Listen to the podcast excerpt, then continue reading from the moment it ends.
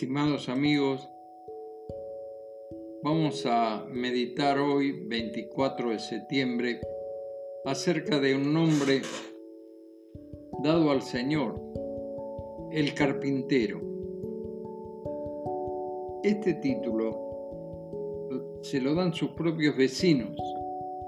Leemos en Marcos 6.3 que ellos dijeron, pero no es este el carpintero, el hijo de María, de Jacob, de José, de Judas y de Simón. ¿No están aquí también con nosotros sus hermanas?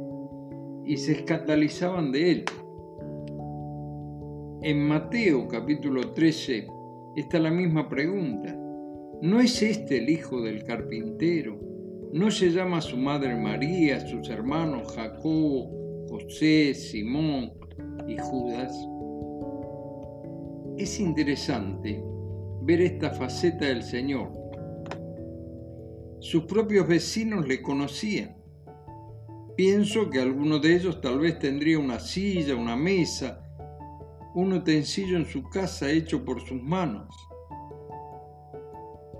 Era imposible que este hombre que ellos conocían, desde niño tal vez, tuviera esta sabiduría.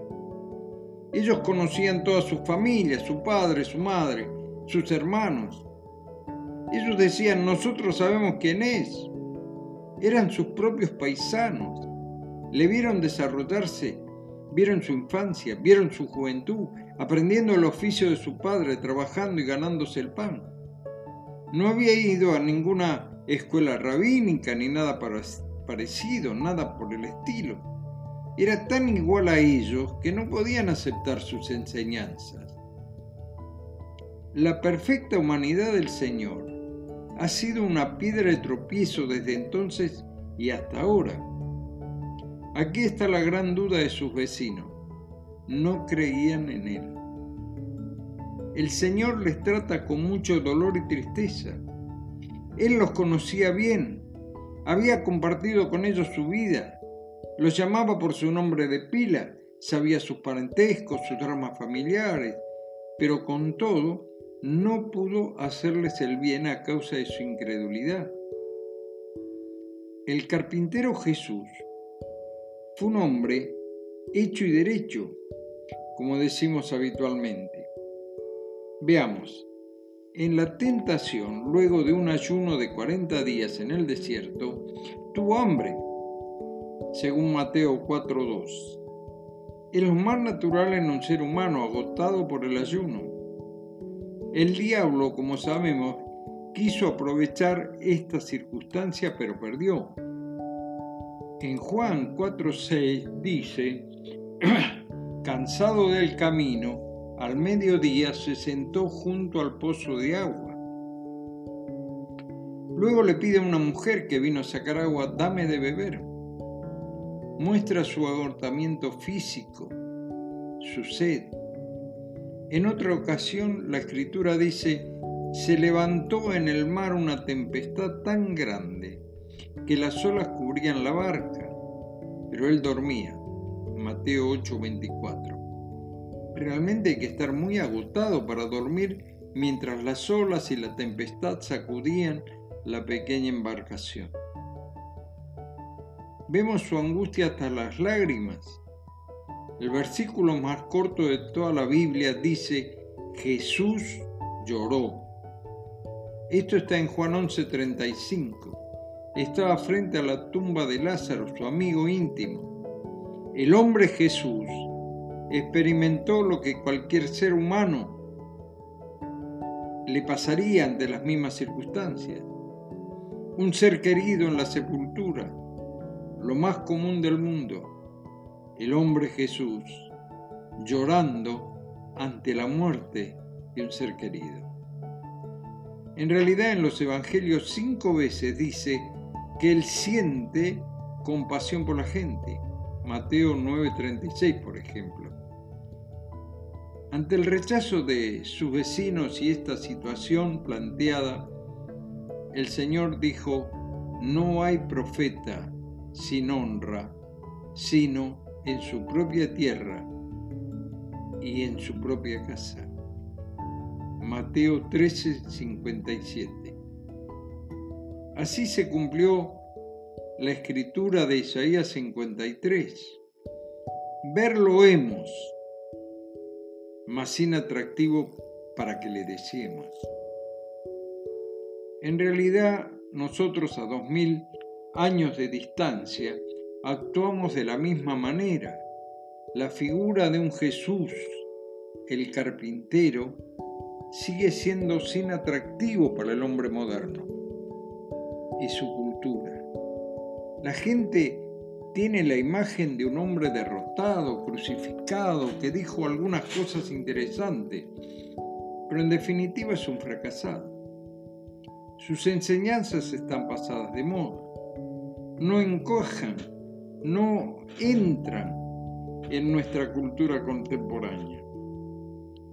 La imagen que es el modelo a seguir hoy en día sería la de un artista del jet set, participante de la vida alegre, de la farándula, de la diversión, del descontrol, del mundo del espectáculo. Esa es la vida que llama la atención. Ese es el modelo. Vivir rodeado de gente que te aplaude, que te sigue, que te adula. Esa es la vida que vale la pena. Hasta que de pronto el modelo ese se quebró su vida era inconsistente y vacía, los vicios le dominaron, se apagó la estrella. Pero enseguida surge otro que le reemplace, y así seguimos a dioses de barro. Lo que tengo que preguntarme, ¿cuál es la mirada que tengo de Jesús? ¿Es simplemente un carpintero más o es Jesús el Cristo el que murió por mí en la cruz?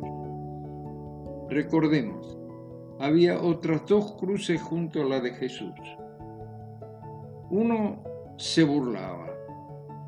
Si tú eres el Cristo, sálvate a ti mismo y a nosotros. Pero el otro le reprendió y le dijo a Jesús, acuérdate de mí cuando vinieres a tu reino. Y recordamos la respuesta, hoy estarás conmigo en el paraíso. Lucas capítulo 23, verso 39 en adelante. Dos miradas distintas, dos confesiones distintas, dos destinos distintos. Aún en el último aliento de vida, alcanzó a esperar y a tomar esta fe salvadora. Los que estaban viendo la escena habrán pensado algunos tres almas al mismo infierno. Otros fueron testigos fieles, escucharon y vieron como uno alcanzó misericordia, el otro condenación y el Hijo de Dios entregando su espíritu al Padre. En esa misma muerte, uno creyó, el otro siguió viendo a Jesús como el Hijo del carpintero pero uno fue salvado y el otro condenado. Pero no fue solo el delincuente arrepentido el que cambió su destino. Había allí un centurión romano que cambió su visión del carpintero Jesús. Dice la escritura, cuando vio lo que había acontecido, dijo, verdaderamente, este hombre era justo Lucas capítulo 23, 47. Debo preguntarme íntimamente, ¿quién es Jesús para mí? ¿Es un simple carpintero que dijo algunas cosas interesantes? ¿O es el Cristo, el ungido de Dios, que quiere ser el Señor de mi vida? ¿Quién es Cristo para mí? Cristo vino para ser mi Señor, mi Salvador. Él es hijo de Dios y como tal, yo me tengo que someter a Él.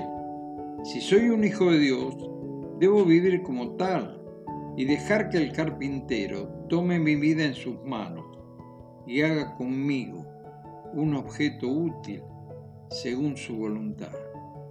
Que el Señor nos ayude, que el Señor nos guarde en este día tan especial que comenzamos a vivir. Que cada uno de nosotros podamos tener la visión real de Cristo, el Hijo de Dios, mi Salvador. Que el Señor nos bendiga en este día. Hasta mañana si Dios quiere.